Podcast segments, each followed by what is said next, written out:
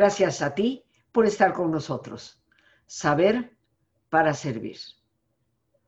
Y en este día, queridos amigos, continuamos dentro de esta serie Liderazgo Interior. Y hemos venido comentando qué significa el liderazgo. También hemos hablado de los diferentes estilos de liderazgo. Y nos quedábamos precisamente en el anterior programa de esta misma serie sobre lo necesario que es adoptar de cada uno de los estilos de liderazgo algunas características que nos pueden dar un liderazgo verdaderamente integral. Y me permito recapitular sobre los elementos entresacados de esos diferentes tipos de liderazgo que nos parecen necesarios. Primero hay que tomar en cuenta las reglas. No se puede ejercer un liderazgo auténtico si no hay un planeamiento, hay una norma que establece límites.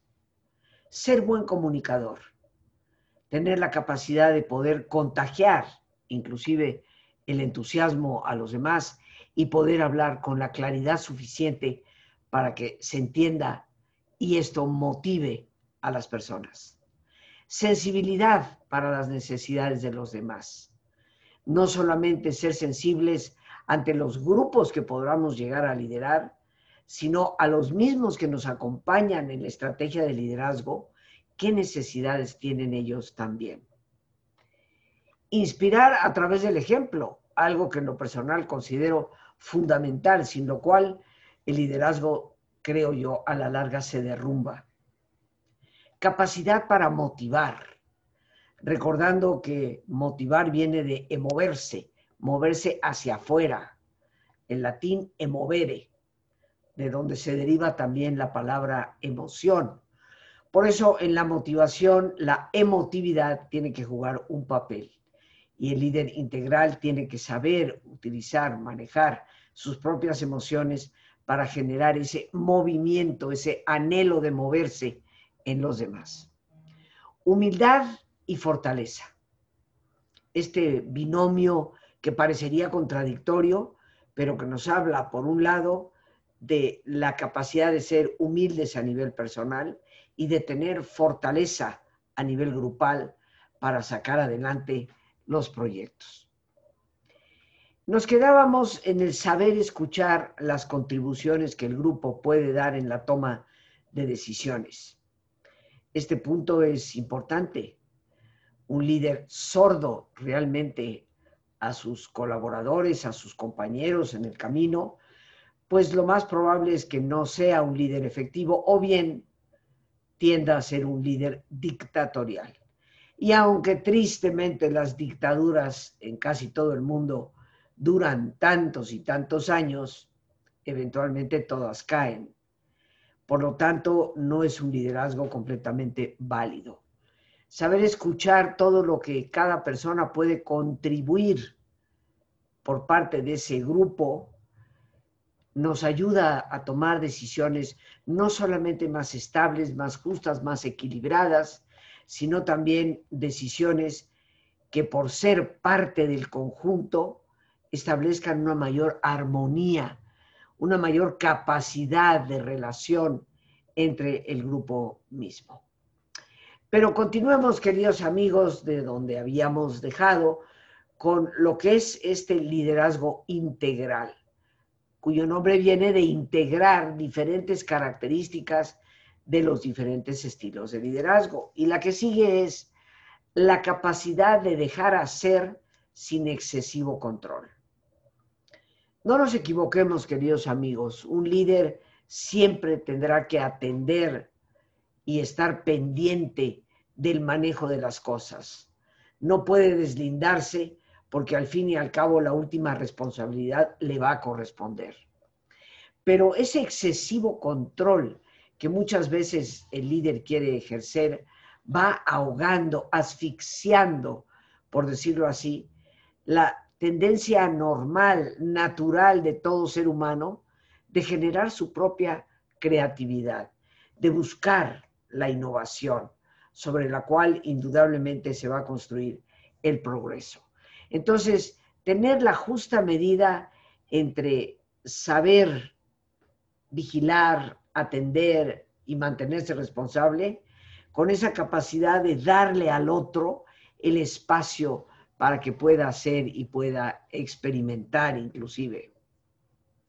Otra característica que debemos retomar para este liderazgo integral es saber organizar y apoyar al equipo. Indudablemente que la lectura en la historia de los grandes líderes nos habla de que una de sus más importantes capacidades ha sido el saber construir equipos valiosos. Personas que sepan pensar por sí mismas, porque el líder que construye equipos de aduladores, el líder que le quita el puesto a alguien que está a su alrededor simplemente por no estar de acuerdo con él, obviamente se va convirtiendo en ese autoritario dictador que nadie quiere en su vida. Saber organizar implica saber elegir quiénes van a ser las cabezas o cabecillas de los diferentes proyectos que un líder está liderando. Pero una vez que se ha organizado el equipo, habrá que apoyarlo. Y aun cuando tal vez la persona cometa un error, esa capacidad de poder meterle el hombro para que se corrija y seguirle dando el espacio de apoyo que ciertamente se necesita. Saber organizar. Cuando encontramos un liderazgo sin capacidad de concentración, de atención, sin capacidad de coordinar las diferentes facetas de un proyecto, pues nos dirigimos probablemente al fracaso. Otra característica que debe conformar un liderazgo auténticamente integral es la iniciativa para organizar y satisfacer las necesidades del grupo. Ese grupo que rodea a un líder debe de ser atendido para satisfacer las necesidades que tenga. Esto, queridos amigos, muchas veces está ausente del liderazgo que hoy tristemente muchas personas ejercen a mí me sigue asombrando que en todos los estratos, desde las más altas esferas políticas, empresariales, hasta la triste situación de los grupos de narcotraficantes, las personas parecen seguir colaborando a pesar de ser tratados con la punta del pie. O bien obligados a agachar la cabeza, o bien utilizando para ellos los nombres más despectivos. Seguramente habrá quienes tengan una necesidad enorme por conservar un puesto o por seguir siendo parte del grupo. Pero me atrevo a pensar que en la mayoría de los casos simplemente el poder del supuesto líder ha venido aplastando la autoestima de esas personas y, como algunos dicen, tratándolas como mascotitas a las que hay que mantener contentos de una forma u otra para que no terminen de levantar la cabeza. Pero un verdadero líder tiene que satisfacer las necesidades del grupo, tiene que saber reconocer qué implica para cada uno de ellos participar en ese grupo, qué expectativas puede tener y de qué manera podemos satisfacer su aspiración a seguir creciendo. Muy importante característica de un líder con liderazgo integral, auténtico, es saber definir el trabajo y los roles para el cumplimiento de metas saber definir qué es lo que en realidad queremos alcanzar, no esos cambios de bandazo que se dan una semana u otra, sino haber establecido ciertamente el trabajo que queremos lograr, los fines y expectativas que deseamos alcanzar, pero también definir claramente cuáles son los roles de cada persona para el cumplimiento de metas. ¿Cuántos conflictos no se libran en la familia, en la empresa, en los estratos políticos o de cualquier tipo social? Porque hay esta enorme confusión en qué es lo que me toca a mí, qué es lo que te toca a ti. Estas rivalidades que a veces aparecen entre los colaboradores de un grupo, pero en el fondo rivalidades producidas porque no hubo una clara definición del rol que cada persona puede desempeñar dentro del trabajo que se requiere para alcanzar la meta. Hay que saber definir ese trabajo y los roles para que se cumplan los objetivos. Otra característica del liderazgo integral que rescatamos de los diferentes tipos de ser líder es la capacidad de dar reconocimiento a otros. Reconocer en otras personas los logros alcanzados. Hay líderes que tristemente se cuelgan ellos solos la medallita, cuando en realidad la idea y a veces el trabajo mismo fue realizado por uno de sus colaboradores, por alguien que desde el equipo ha participado con pasión para alcanzar resultados. Y esa capacidad de dar reconocimientos es importante. No solamente que las personas se sientan reconocidas, inclusive en ocasiones cuando eso es posible, retribuidas económicamente por el esfuerzo realizado, sino que se sientan reconocidas en cuanto a darles el lugar que les corresponde por haber sido ellos mismos los generadores de la idea o creadores de la innovación que llevó a los buenos resultados. Un auténtico líder de forma integral tiene esa capacidad, sabiendo que no le quita en nada a él o a ella el reconocer abiertamente que la idea exitosa tal vez fue de otro, que el trabajo realizado con tanta precisión tal vez fue de otro. Otra característica que hoy queremos compartir dentro de esto que es un liderazgo integral es saber delegar poder y desarrollar la autoconfianza en sus seguidores. Ciertamente ya hemos visto que hay ciertos tipos de liderazgo, entre ellos el dictatorial, que pretenden a costa de lo que sea mantener el control sobre todos y todo. Pero indudablemente que ese control eventualmente asfixia. Hay que saber delegar el poder. Hay que saber reconocer quiénes dentro del equipo de trabajo tienen la capacidad de asumir la responsabilidad para ejecutar desde su inicio hasta el final algunos de los planes que se han concebido o que son necesarios. Y para esto hay que desarrollar la autoconfianza en las personas que nos rodean. Hacerles sentir que son verdaderamente capaces y que tienen efectivamente la habilidad para poder sacar adelante algún proyecto. Desarrollar la autoconfianza en las personas que te rodean te garantiza un equipo comprometido, un equipo creativo, un equipo que participará y que respetará el liderazgo de la persona a la cabeza que ha sabido delegar poder y ayudarles en la autoconfianza y por lo tanto en la autoestima a sus propios seguidores.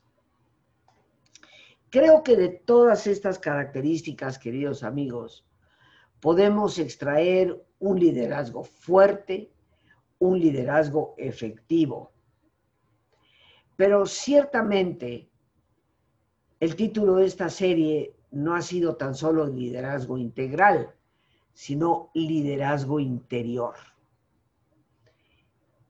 ¿Y esto qué significa? Pues bien, a todo este conjunto de habilidades, características, actitudes inclusive, que hemos retomado para definir lo que sería un liderazgo integral, hay algunas cosas más que debemos añadir para poder alcanzar lo que desde mi perspectiva sería el liderazgo más completo, el que mejores resultados traería para todos y que yo en lo personal he llamado o acuñado como liderazgo interior. Obviamente la misma palabra nos habla de que ese liderazgo no está tan solo apoyado en la adjudicación del poder que alguien le ha conferido al líder, que puede ser por el nombramiento que se le ha dado en una empresa, que puede ser por ser la cabeza de familia, o que puede ser el ocupar un cargo por el voto popular. El liderazgo interior es obvio que no depende de este tipo de cosas. No es un liderazgo que se asume porque me tocó asumir ese liderazgo. El liderazgo interior, más que algo que corresponde a decisiones que vienen de fuera o de las mismas circunstancias, se basa en la capacidad interior del verdadero líder. ¿Qué hay en el corazón de esa persona? ¿Qué hay en el espíritu, el alma, como tú le quieras llamar, de ese individuo, de ese hombre o mujer, para llegar a ser considerado un liderazgo interior? Indudablemente, queridos amigos, que lo primero que yo diría es que tiene que saber integrar en sí todas esas características que ya hemos mencionado de un liderazgo auténticamente integral. Pero habría una que otra cosa que añadir. Y empecemos por lo primero. La capacidad de saber obedecer para poder saber mandar. No todo el mundo sabe mandar, queridos amigos.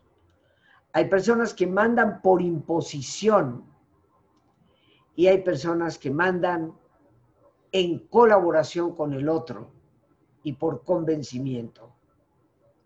Pero para saber mandar de manera efectiva, el individuo tiene que saber también obedecer.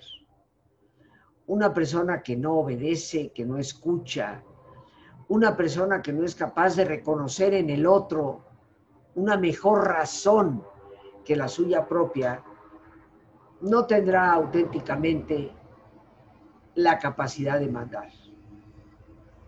Estoy convencida a lo largo de mis 50 años de impartir cursos que si no sabemos obedecer, no sabremos realmente mandar. Y que sin importar el altísimo cargo o puesto que tú ocupes como jefe de familia, como director de una empresa, como jefe de un departamento o como político asignado a ese puesto por el voto popular, independientemente del lugar que ocupes, también donde te encuentras ya como ese líder, tendrás que saber obedecer. Y eso implica saber escuchar al que de algunas cosas sabe más que tú.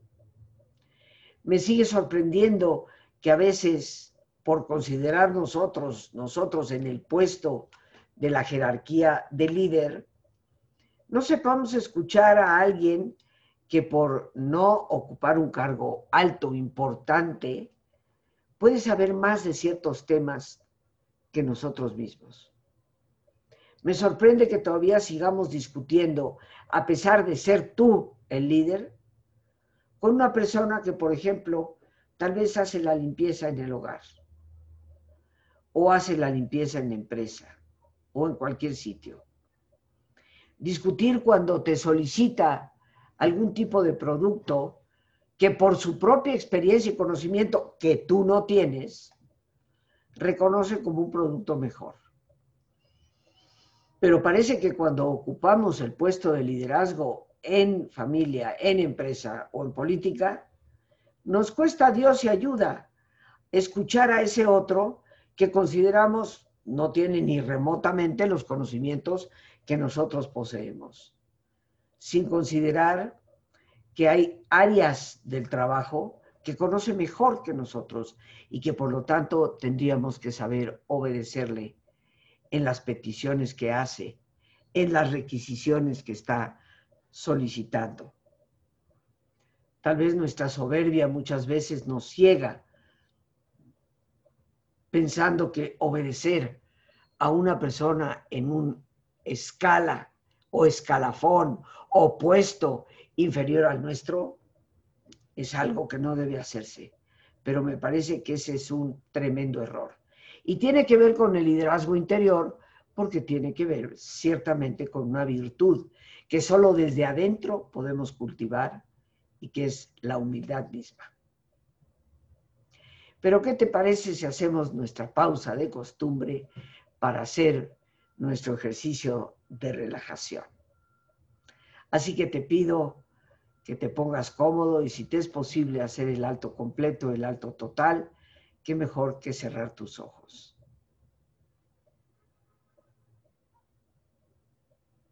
En esa posición cómoda, con tus ojos cerrados, Toma conciencia de tu respiración, del entrar y el salir del aire en tu cuerpo. E imagina cómo al inhalar, así como llevas oxígeno a todas tus células, inhalas también serenidad para tu mente. Al exhalar, así como tu cuerpo se libera de toxinas, Imagina cómo en ese aire que sale también te liberas de todas las presiones y todas las tensiones. Respira profundamente y relaja tu cuero cabelludo. Todos los músculos que cubren tu cabeza.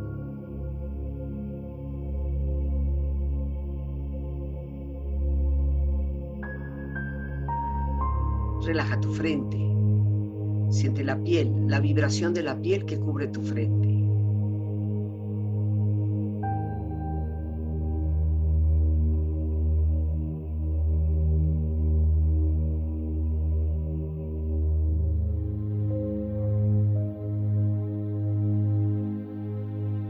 Relaja tus párpados, los tejidos que rodean tus ojos.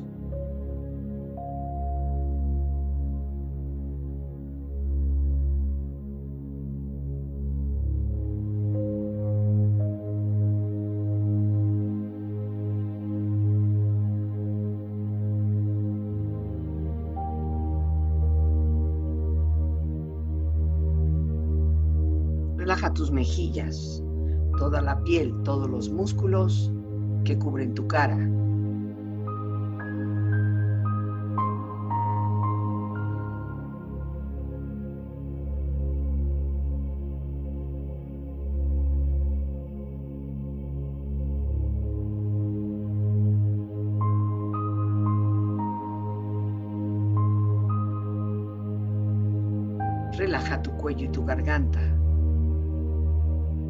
Su flexibilidad, equilibrio, balance.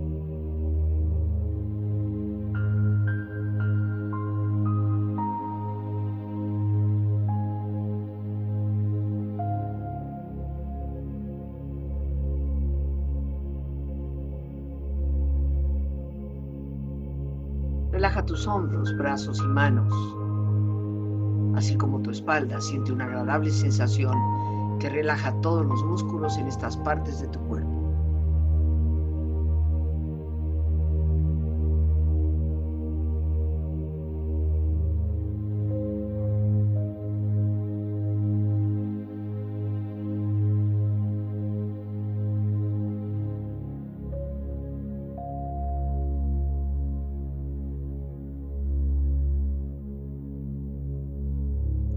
Relaja tu pecho exterior e interiormente, relajando todos los músculos, imaginando a todos tus órganos internos funcionar rítmica y saludablemente.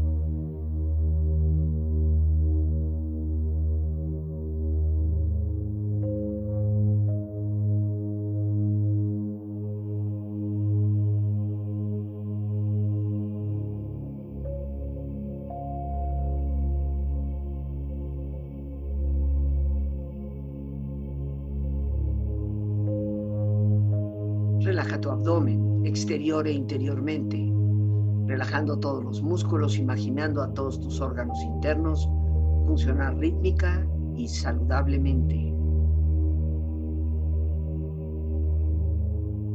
Relaja tus muslos, tus rodillas, siente la piel, la vibración de la piel que cubre estas partes de tu cuerpo. Relaja tus pantorrillas y tus pies. Con tu cuerpo profundamente relajado, proyecta en tu mente la imagen de un lugar ideal para el descanso. Imagina los colores, los sonidos, los aromas. Es una escena de belleza y paz. Siente estar ahí. Con tu cuerpo relajado y tu mente serena, reflexiona.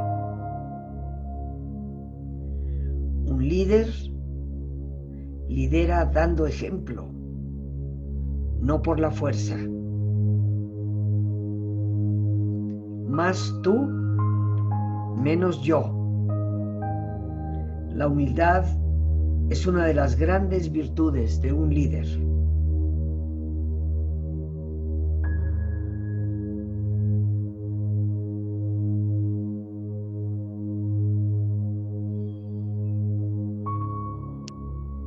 La tarea del líder es llevar a la gente desde donde están hasta donde anhelan verdaderamente llegar y nunca antes han estado.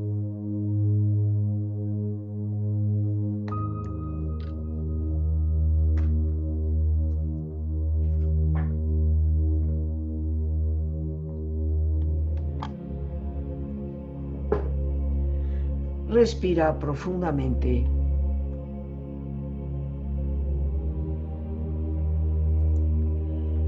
relájate bien.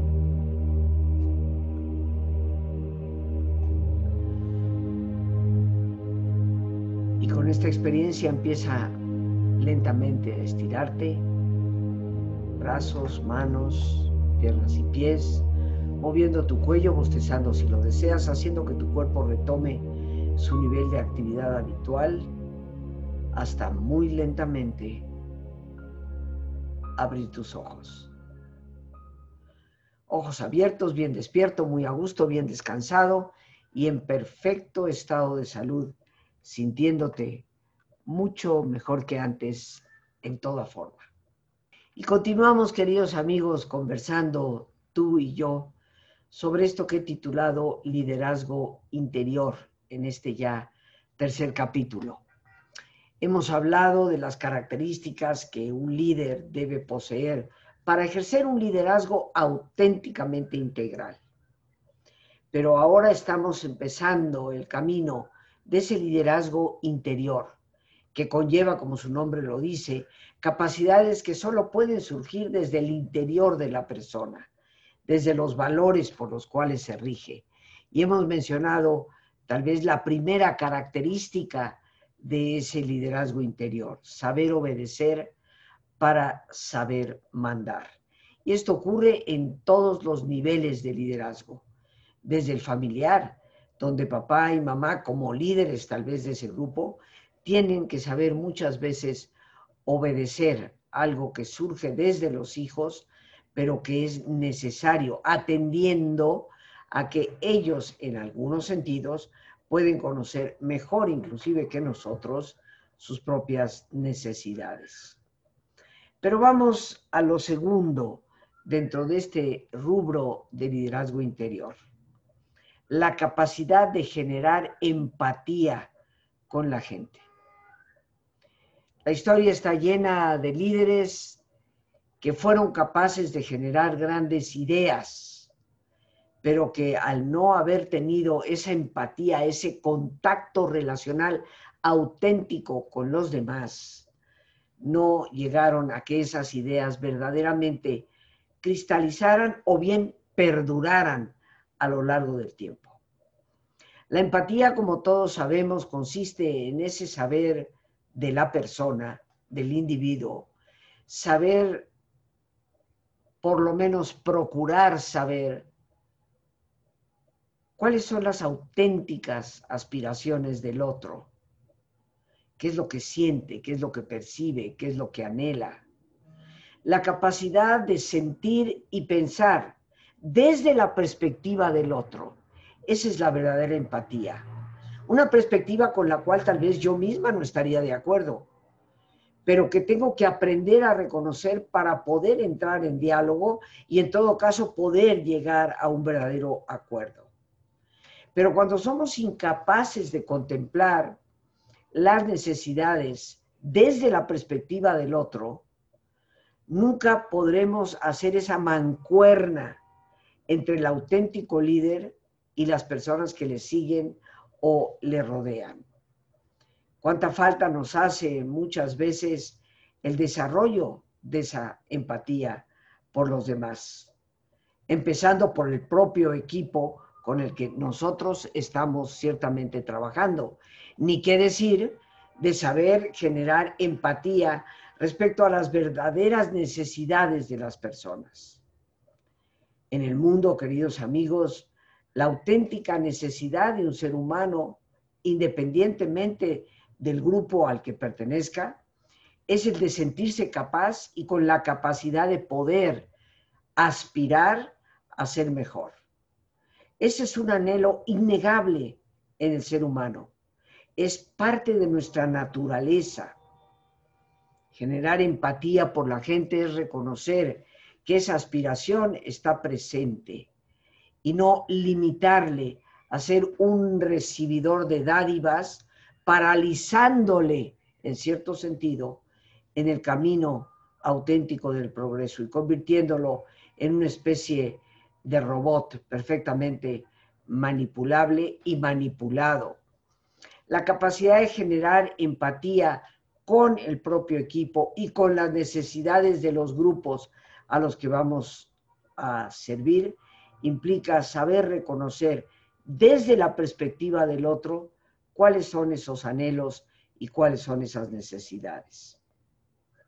Un aspecto de extrema importancia en el liderazgo interior es objetividad en el actuar, pensar, analizar, aterrizar y ejecutar.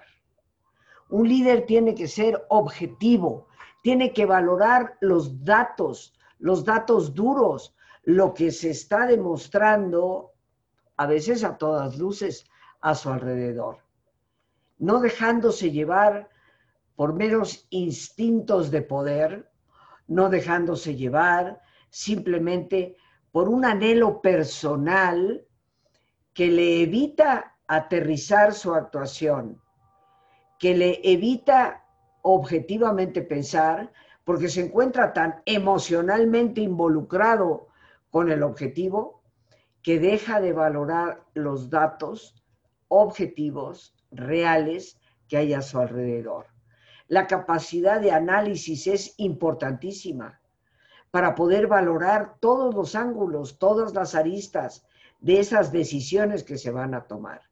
Pero un liderazgo interior requiere de esa objetividad también para aterrizar los conceptos y poder ejecutar las cosas. No quedarnos en el mundo de las ideas con esa incapacidad de aterrizar para ver los resultados objetivos de las decisiones que ciertamente debemos tomar. Pero por hoy, queridos amigos, nos quedaremos en este punto. Continuaremos con nuestra serie Liderazgo Interior. Por hoy, las gracias a Dios por este espacio que nos permite compartir.